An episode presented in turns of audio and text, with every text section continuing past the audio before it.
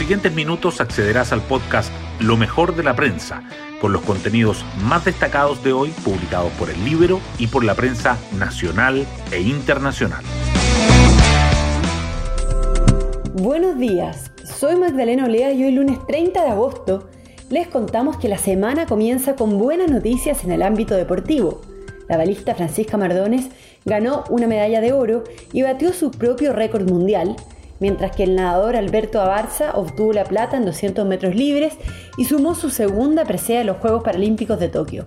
También es positivo que el avance de la vacunación contra el COVID-19 en la región metropolitana permitirá acortar el toque de queda de los próximos días. Y la política, en tanto, promete acaparar la agenda informativa con la Convención Constitucional discutiendo su reglamento y con la carrera electoral avanzando. Las portadas del día.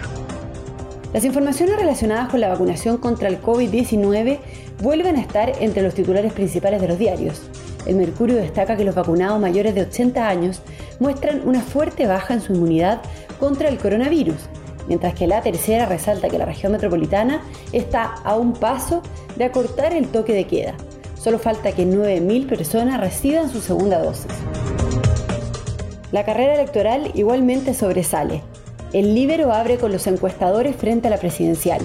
Subraya además a Independientes Unidos el popurrí de candidatos inscritos por el partido del Dr. File el diario financiero titula que la mayoría de los ejecutivos cree que los resultados de las presidenciales serán de alto impacto para sus negocios.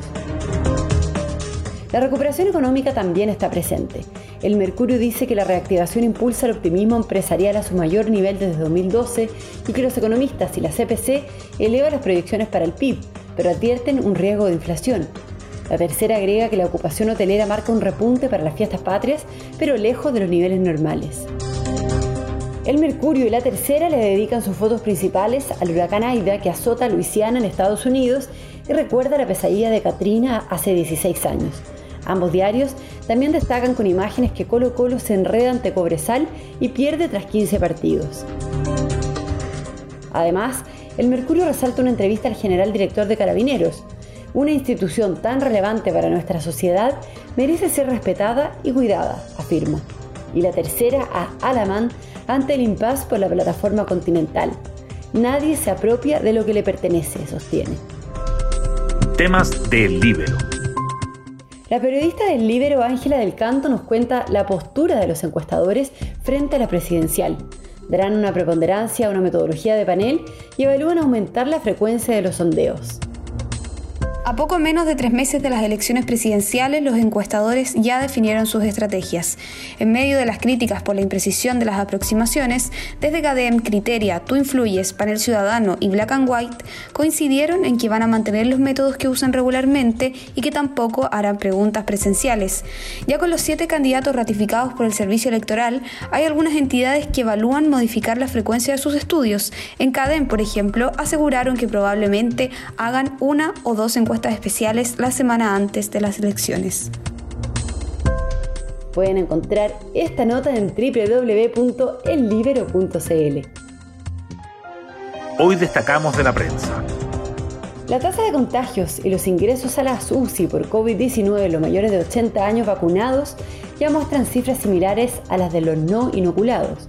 Mientras en la población menor de 80 años el efecto de las inyecciones es claro en la disminución de hospitalizaciones críticas, muertes y en menor medida prevención de infecciones, en la mayor de 80 parece estar siendo mucho menor, especialmente en internaciones y en contagios, porque el efecto en reducir la mortalidad se mantiene.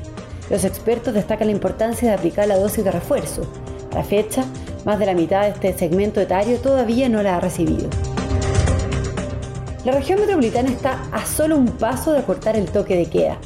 Falta que 9.000 personas reciban su segunda dosis para que la capital inocule al 80% de los 6,4 millones de personas que conforman la su población objetivo. Así, solo resta un último esfuerzo para que el toque de queda comience a las 12 horas, como ya ocurre en 14 regiones del país, en vez de las 22 horas como ha sido la regla durante los últimos 5 meses. La recuperación económica impulsa la confianza empresarial hasta su mayor nivel en casi 10 años. El indicador mensual de confianza empresarial de ICARE y de la Universidad Adolfo Ibáñez subió 2,71 puntos en agosto y se ubicó en 60,35 unidades, el nivel más alto desde abril de 2012.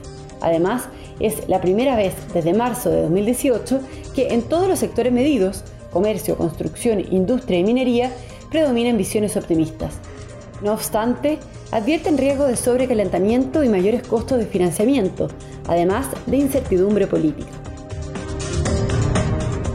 La ocupación hotelera repunta, pero está lejos de alcanzar los niveles normales para las fiestas patrias. Esta semana la Asociación de Hoteleros de Chile realizó una encuesta entre sus socios y los resultados no fueron para nada alentadores. Más de dos tercios de los hoteles del país reportan un 50% o menos de ocupación.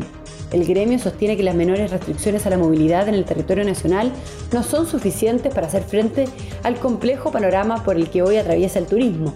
Advierten quiebras y piden suspender el pago de los impuestos. Y nos vamos con el postre del día. Francisca Mardones gana un oro y Alberto Abarza suma otra medalla en los Juegos Paralímpicos. La balista chilena arrasó en su competencia y batió su propio récord mundial, mientras que el nadador fue segundo en 200 metros libres. Con estas medallas, el Team Chile sella su mejor participación desde que debutó en los Juegos Paralímpicos de 1992. Y Netflix prueba los primeros videojuegos en su aplicación y parte con Stranger Things aunque por ahora las pruebas solamente están disponibles para los suscriptores de la plataforma de streaming en Polonia, se espera que pronto el servicio comience a extenderse en todo el mundo, incluyendo Chile. Bueno, yo me despido, espero que tengan un muy buen comienzo de semana y nos volvemos a encontrar mañana en un nuevo podcast, Lo mejor de la prensa.